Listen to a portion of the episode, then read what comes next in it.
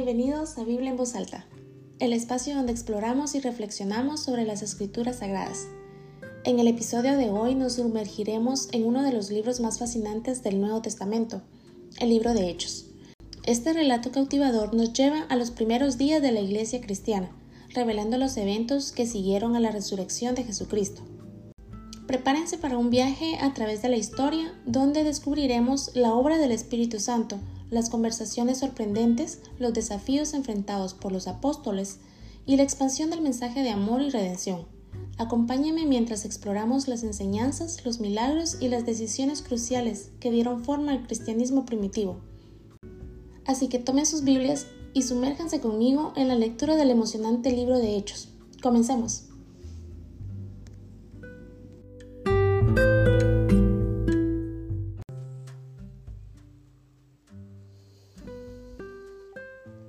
Capítulo 8 Y Saulo estaba allí, aprobando la muerte de Esteban.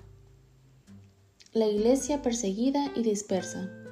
Aquel día se desató una gran persecución contra la iglesia en Jerusalén y todos, excepto los apóstoles, se dispersaron por las regiones de Judea y Samaria. Unos hombres piadosos sepultaron a Esteban e hicieron gran duelo por él. Saulo, por su parte, causaba estragos en la iglesia entraba de casa en casa, arrastraba a hombres y mujeres y los encarcelaba. Felipe en Samaria. Los que se habían dispersado predicaban la palabra por donde quiera que iban. Felipe bajó a una ciudad de Samaria y les anunciaba al Cristo. Al oír a Felipe y ver las señales que realizaba, mucha gente se reunía y todos prestaban atención a su mensaje. De muchos endemoniados los espíritus malignos salían dando gritos, y un gran número de paralíticos y cojos quedaban sanos, y aquella ciudad se llenó de alegría. Simón el hechicero. Ya desde antes había en esa ciudad un hombre llamado Simón, que jactándose de ser un gran personaje, practicaba la hechicería y asombraba a la gente de Samaria. Todos, desde el más pequeño hasta el más grande, le prestaban atención y exclamaban, Este hombre es el que llaman el gran poder de Dios. Lo seguían porque por mucho tiempo los había tenido deslumbrados con sus artes mágicas, pero cuando creyeron a Felipe, quien anunciaba las buenas noticias del reino de Dios y el nombre de Jesucristo, tanto hombres como mujeres se bautizaron. Simón mismo creyó y después de bautizarse seguía a Felipe por todas partes asombrado de los grandes milagros y señales que veía. Cuando los apóstoles que estaban en Jerusalén se enteraron de que los samaritanos habían aceptado la palabra de Dios, les enviaron a Pedro y a Juan. Estos, al llegar, oraron por ellos para que recibieran el Espíritu Santo, porque el Espíritu aún no había descendido sobre ninguno de ellos. Solamente habían sido bautizados en el nombre del Señor Jesús. Entonces Pedro y Juan les impusieron las manos y ellos recibieron el Espíritu Santo. Al ver Simón que mediante la imposición de las manos de los apóstoles se daba el Espíritu Santo, les ofreció dinero y pidió, Deme también a mí ese poder, para que todos a quienes yo les imponga las manos reciban el Espíritu Santo.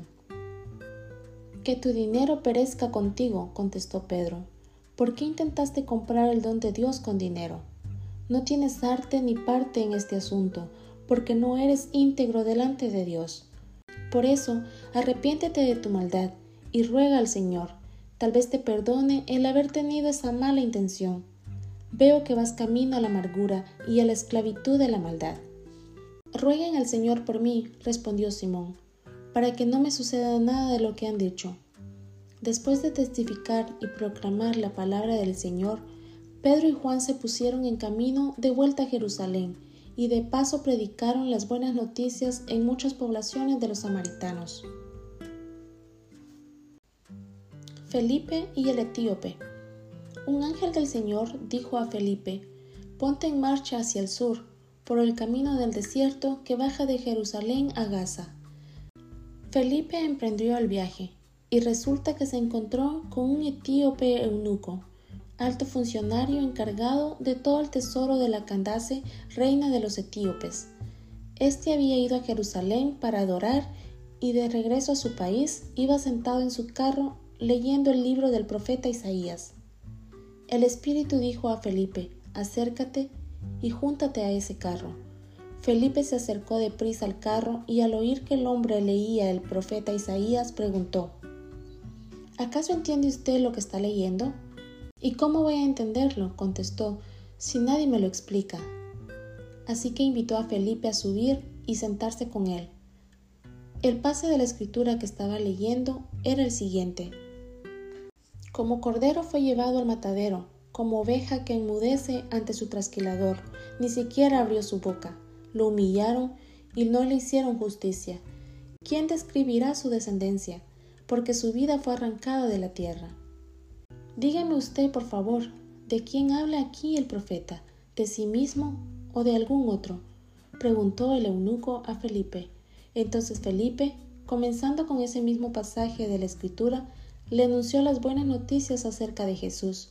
Mientras iban por el camino, llegaron a un lugar donde había agua, y el eunuco dijo, Mire usted, aquí hay agua, ¿qué impide que yo sea bautizado? Entonces mandó parar el carro. Ambos bajaron al agua y Felipe lo bautizó. Cuando subieron del agua, el Espíritu del Señor se llevó de repente a Felipe.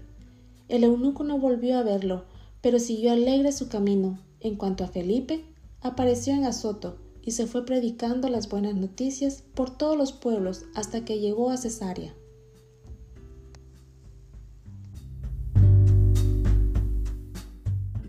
Padre Celestial, te agradecemos por el tiempo que hemos dedicado a sumergirnos en tu palabra. Gracias por cada mensaje, enseñanza y verdad que hemos encontrado en las Escrituras. Que estas palabras no solo resuenen en nuestros oídos, sino que también encuentren un hogar en nuestros corazones. Damos gracias por la oportunidad de explorar tu palabra juntos y te pedimos, Señor, que cada oyente sea tocado por tu gracia y verdad, que estas palabras inspiren, consuelen y despierten un deseo más profundo de conocerte. Concede a cada oyente discernimiento para aplicar estos principios en su vida diaria. Que la semilla de tu palabra crezca y dé frutos en sus corazones. Te encomendamos a ti, Señor, a todos aquellos que nos escuchan. Que tu Espíritu Santo les guíe y les revele tu amor incondicional. Que encuentren consuelo, esperanza y propósito en tu palabra. Gracias, Señor, por este tiempo de lectura y reflexión que tu luz nos ilumine siempre y que podamos compartir el amor y la verdad que hemos recibido con aquellos que nos rodean. En el nombre de tu amado Hijo Jesucristo, oramos. Amén.